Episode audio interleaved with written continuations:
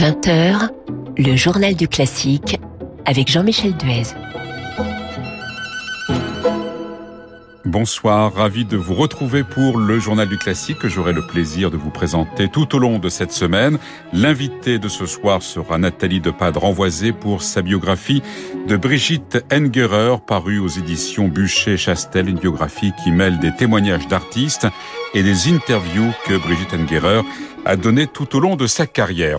Mais avant cela, les dernières informations du classique avec bien sûr la réouverture de nombreuses salles ainsi, le Capitole de Toulouse a rouvert hier après-midi avec La Force du Destin de Verdi en version de concert, avec dans le rôle de Leonora Catherine Hunold et Amadi Laga dans celui de Alvaro sous la direction de Paolo Arriva Beni. La Force du Destin est à l'affiche du Capitole de Toulouse jusqu'au 3 juin prochain et à noter qu'en raison du couvre-feu, l'intégralité de l'opéra ne sera donnée que pour la représentation de 15h dimanche prochain. Pour celle de 18h30, ce seront des extraits et puis Radio Classique diffusera cette force du destin de Toulouse le 25 juin prochain, tandis que Christophe Gristi, le directeur artistique du Capitole, sera l'invité du journal du classique demain pour présenter la prochaine saison et aussi le festival Nuit d'été qu'il proposera en juillet. L'Opéra de Lyon devrait quant à lui bientôt rouvrir. L'occupation des lieux s'est terminée samedi dernier. Un référé avait été déposé par la direction pour obtenir une expulsion des occupants, mais finalement ces derniers ont préféré quitter l'opéra avant que le tribunal administratif n'étudie ce référé. La réouverture devrait se faire après-demain mercredi avec le coq d'or de Rimsky-Korsakov sous la direction de Daniele Roustioni.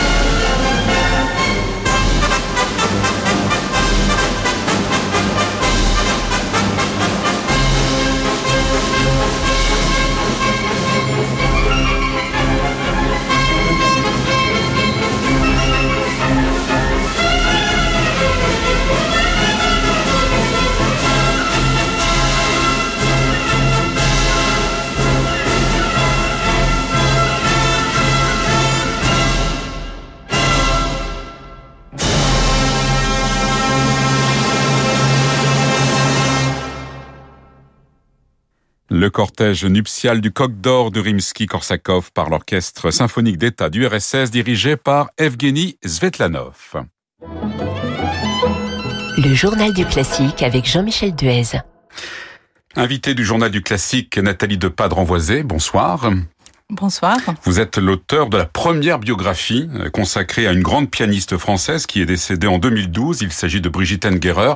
Alors c'est une biographie euh, très vivante, très documentée, qui mêle d'ailleurs de nombreux extraits d'interviews qu'elle a pu donner hein, tout au long de, de, sa carrière, et puis aussi des témoignages d'artistes avec lesquels elle a joué, que vous avez recueillis, comme par exemple Hélène Mercier, Henri de Marquette, il y a Gérard Cosset aussi, Olivier Charlier, euh, violoniste, on va pas tous les citer, tant d'autres.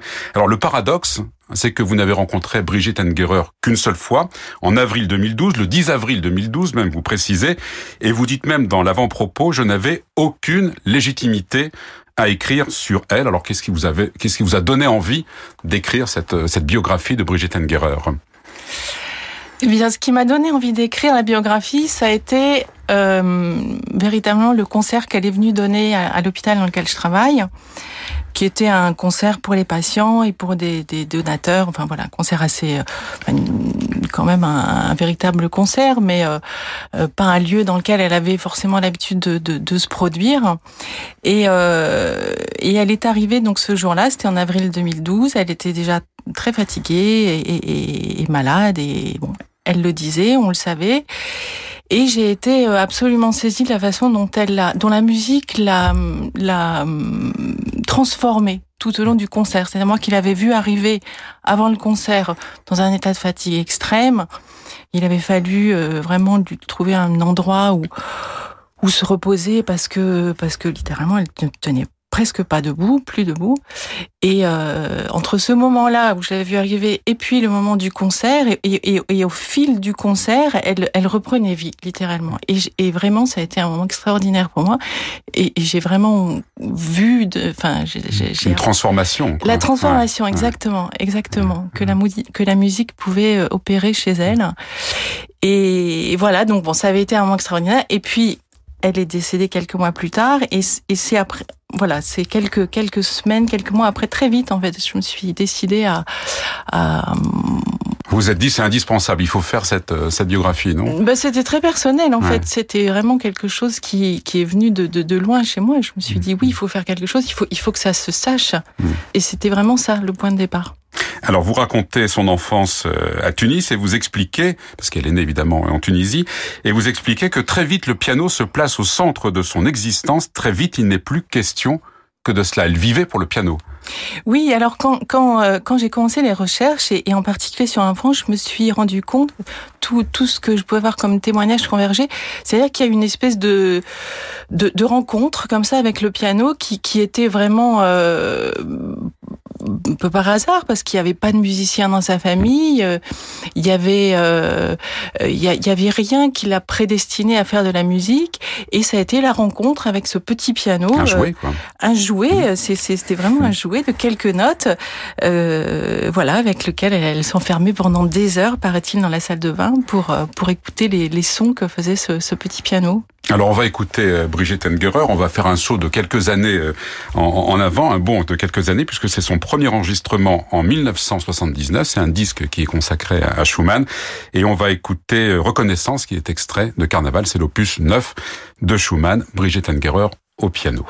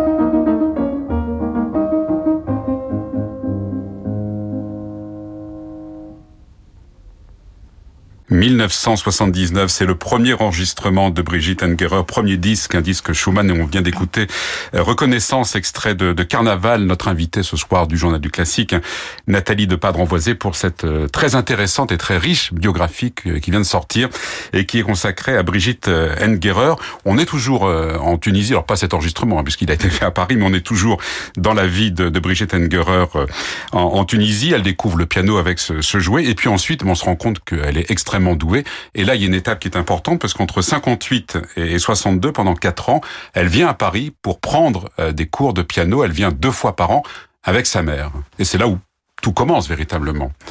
Oui, tout à fait. Euh, en fait, sa, sa, sa, maman a trouvé euh, dans un dans un journal euh, les, les, coordonnées de, de Lucette Descaves, enfin un article en fait sur Lucette Descaves, sur un jeune pianiste qui était formé par Lucette Descaves au Conservatoire de Paris, et elle a écrit au journal en demandant les coordonnées de Lucette Descaves, et Lucette Descaves lui a répondu, et c'est comme ça en fait que le que la rencontre s'est faite, et donc pendant quatre ans, Brigitte et sa maman sont allés à Paris pour prendre deux fois par an des cours auprès de Lucette Descaves. C'est très important cette relation avec sa mère parce qu'elle va vraiment l'accompagner dans les, dans les premières années. Oui, oui, même après, après, sa mère a joué un rôle absolument décisif dans dans dans toute sa carrière depuis le début et on peut dire presque jusqu'à la fin. Et il y a ensuite donc le, départ précipité, hein, comme vous l'expliquez, comme beaucoup d'ailleurs de, de, de, Français d'origine qui quittent la Tunisie précipitamment en, en 62. Et là, c'est l'entrée donc au CNSM l'année suivante, en 1963. Oui, c'est ça, tout à fait. Elle est rentrée très rapidement en fait au conservatoire, était euh, enfin accompagnée déjà par euh, par Lucette Descaves qui était professeure, qui avait une classe au conservatoire de Paris, et elle rentre au conservatoire et là elle fait un parcours sans faute au conservatoire. Euh, euh elle fait tout de suite partie des éléments doués, euh, des gens dont on dit déjà qu'ils ont peut-être une carrière devant eux. Et ensuite, il y a ce que vous appelez les années russes. Et là, c'est de 1970 à 1980, parce que là, elle part pour Moscou. Euh, elle entre euh, au conservatoire euh, Tchaïkovski. Et là, vous citez Michael Rudy, qui entre la même année qu'elle. On était en dehors de la Russie soviétique, et ces années russes, pour elle, sont, on va dire, fondatrices de, sa carrière. C'est vraiment la base de sa, de sa carrière. Oui, oui, absolument, absolument. Les dix années qu'elle va passer en Russie sont vraiment le, le, les, les années peut-être les plus marquantes de son existence là où elle va découvrir tout un tas de choses, là où musicalement elle va vraiment se, se, former. Enfin, la Brigitte Angerer qui revient de Russie n'est plus du tout la même que celle qui en est partie dix ans, dix ans plus tôt. Et puis c'est extrêmement important, il y a une rencontre, euh, c'est son professeur, hein, Stanislas Neuhaus, et qui va devenir aussi l'homme de sa vie. Absolument. Comme vous l'écrivez, c'est vous qui le dites. Hein absolument, absolument. Je me suis permis de le dire parce qu'à la fin de sa vie, elle le disait. Effectivement, Neuhaus est avant tout son professeur, son mentor, l'homme qui la forme, l'homme qui euh, qui lui montre musicalement, qui, qui lui permet de se découvrir musicalement. Euh, et puis, il y a une véritable relation qui se qui se noue entre eux. Euh, oui, pendant, pendant plusieurs années, en effet. Hum. Il faut expliquer qui était euh, Stanislas Neuhaus. C'était un professeur extrêmement réputé, très exigeant aussi. Oui, Stanislas Neuhaus c'est le, le, fils de Heinrich Neuhaus, qui, est un, qui était un professeur extrêmement connu au conservatoire de, de Moscou. Donc Stanislas est son fils, c'est lui qui a repris sa classe quand, quand au, décès de Heinrich Neuhaus en 64. Et c'est une figure, en fait, du conservatoire de, de Moscou, euh, une figure euh, importante, quelqu'un qui musicalement est véritablement inspiré, un, très grand romantique, euh, quelqu'un qui a vraiment une, une, âme de romantique, qui disait qu'il était né un siècle trop tard.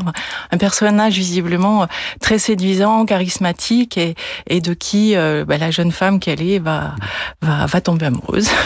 Alors vous l'évoquiez il y a un instant, il y a ce retour à Paris en, en 1980, retour retour en France, qui est un peu difficile comme vous l'expliquez.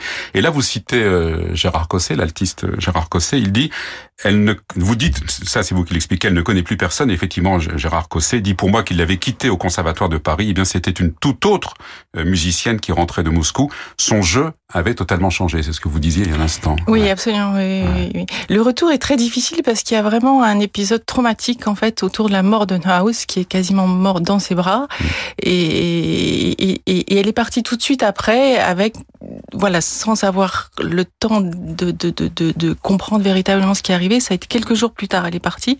Donc le retour a été très dur. Mais Parallèlement à ce retour douloureux et difficile, il y a quand même la, carrière de, la jeune pianiste qu'elle est devenue, qui est en train de, se développer et, tout de suite, en fait, elle est, happée par, une carrière euh, qui, se fait très facilement. Et vous dites que finalement, elle serait peut-être restée en, en URSS à l'époque si Neuhaus n'était pas décédé. Oui, absolument. C'est elle qui dit ça. Dans plusieurs articles, elle dit euh, euh, elle n'arrivait pas à quitter Moscou. Elle y retournait, elle faisait sa carrière plutôt dans les pays de l'Est, en Allemagne, euh, en Europe de l'Est, mais elle n'arrivait pas à rentrer en France. Hmm. Alors vous parliez donc de ces... Elle reconstruit finalement une carrière en France, elle va faire une carrière en France, euh, et le succès vient rapidement puisqu'en mai 80, elle remplace quand même Alfred Brendel à la salle Pleyel dans le concerto pour piano numéro 1 de Liszt avec l'orchestre de Paris. Et là, tout démarre sur les chapeaux de roue à ce moment-là.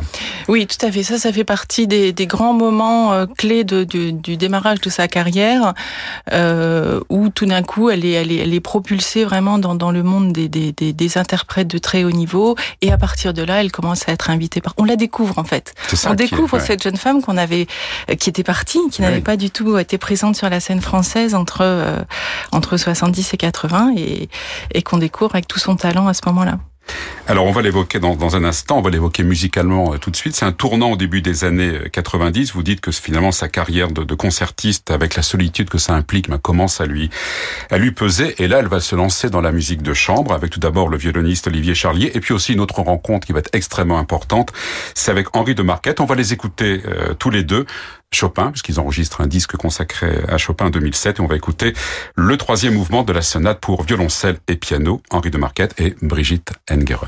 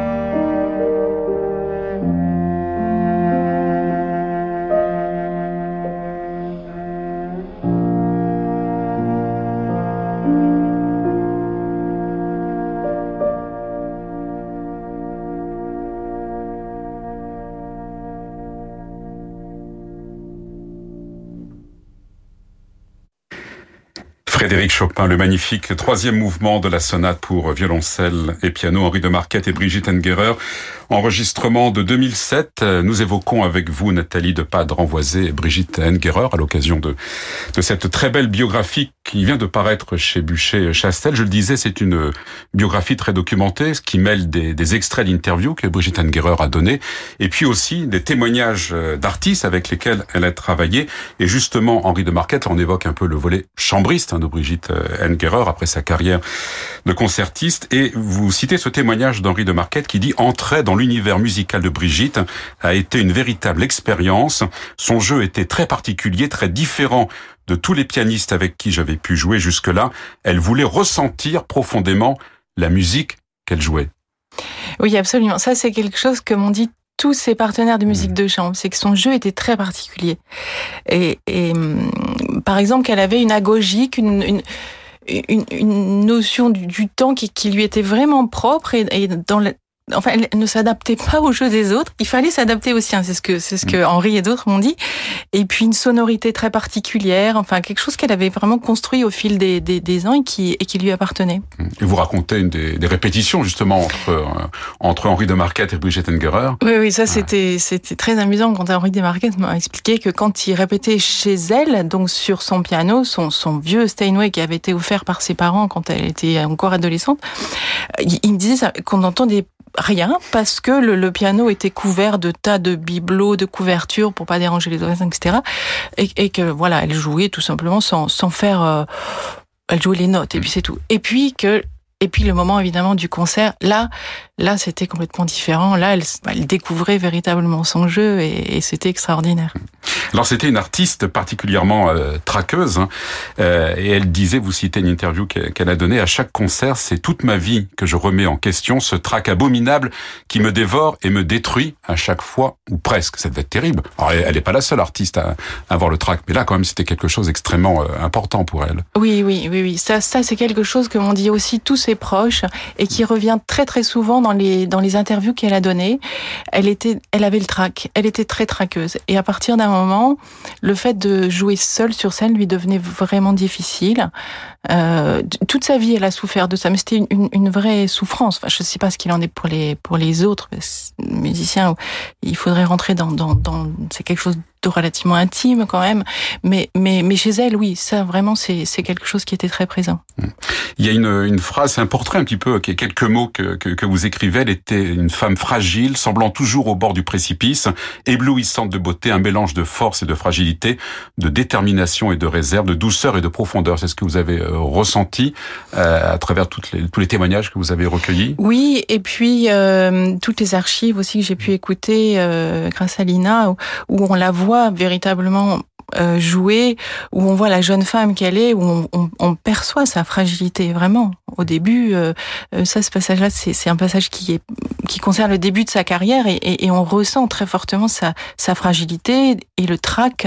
Oui, et puis tout ce qui va avec. Oui. Mmh. oui. Et le trac à la fin qui va diminuer quand même un petit peu. Vous expliquer. Qui diminue, ouais. ouais. Moi, c'est une des choses qui m'a aussi dominer, absolument. Et, et ça m'a beaucoup touché parce que on sent une évolution dans sa carrière et en particulier à partir du moment où elle va tomber malade, les dernières années de sa vie, il y a quelque chose qu'elle libère complètement et, et, ça, ça m'avait beaucoup frappé à travers les témoignages que j'ai pu recueillir. Le fait qu'au lieu de se protéger, de, euh, de se préserver, euh, eh ben non, pas du tout. Au contraire, elle décide de tout donner et elle continue à jouer, elle continue à travailler, elle continue à profiter de la vie jusqu'au bout, vraiment. Alors cette maladie, hein, ce premier cancer du sein, elle guérit. Ensuite, il y a une, récidive qui va, qui lui sera fatale et qui va l'emporter à quelques mois de son 60e anniversaire en, juin de 2012. Et vous dites que à partir du moment où justement où il y a cette, cette maladie, il y a un retour aussi vers la foi à la fin de, de sa vie. Oui, absolument, absolument. Euh, oui, elle, euh, les, durant les dernières années, bah, elle, elle, a d'ailleurs enregistré les, les, les années de, de, pèlerinage de Liszt à ce moment-là. Et c'est, on, on, sent dans son jeu, il y a quelque chose qui euh, qui s'éloigne de la de la vie, euh, de, de, de, la condition terrestre. Moi, c'est vraiment l'impression que ça m'a donné. Je trouvais ça magnifique d'ailleurs. On sent qu'elle s'éloigne, on sent que euh, voilà, le, le matériel ne la préoccupe plus autant et qu'elle est, elle est déjà un petit peu dans une espèce d'entre-deux mondes dans ces dernières années, oui. Alors nous allons nous quitter en écoutant Brigitte Engerer, musique russe, évidemment. On a compris combien ces, dix années passées euh, en Russie ont été extrêmement importantes. On va écouter les, saisons de, de Tchaïkovski, juin, en vous remerciant une nouvelle fois Nathalie de Padre-Envoisé, donc d'être venue ce soir invitée du, Journal du Classique, Radio Classique, pour cette très belle biographie de Brigitte Engerer qui est parue aux éditions Bûcher-Chastel. Merci. Merci à vous.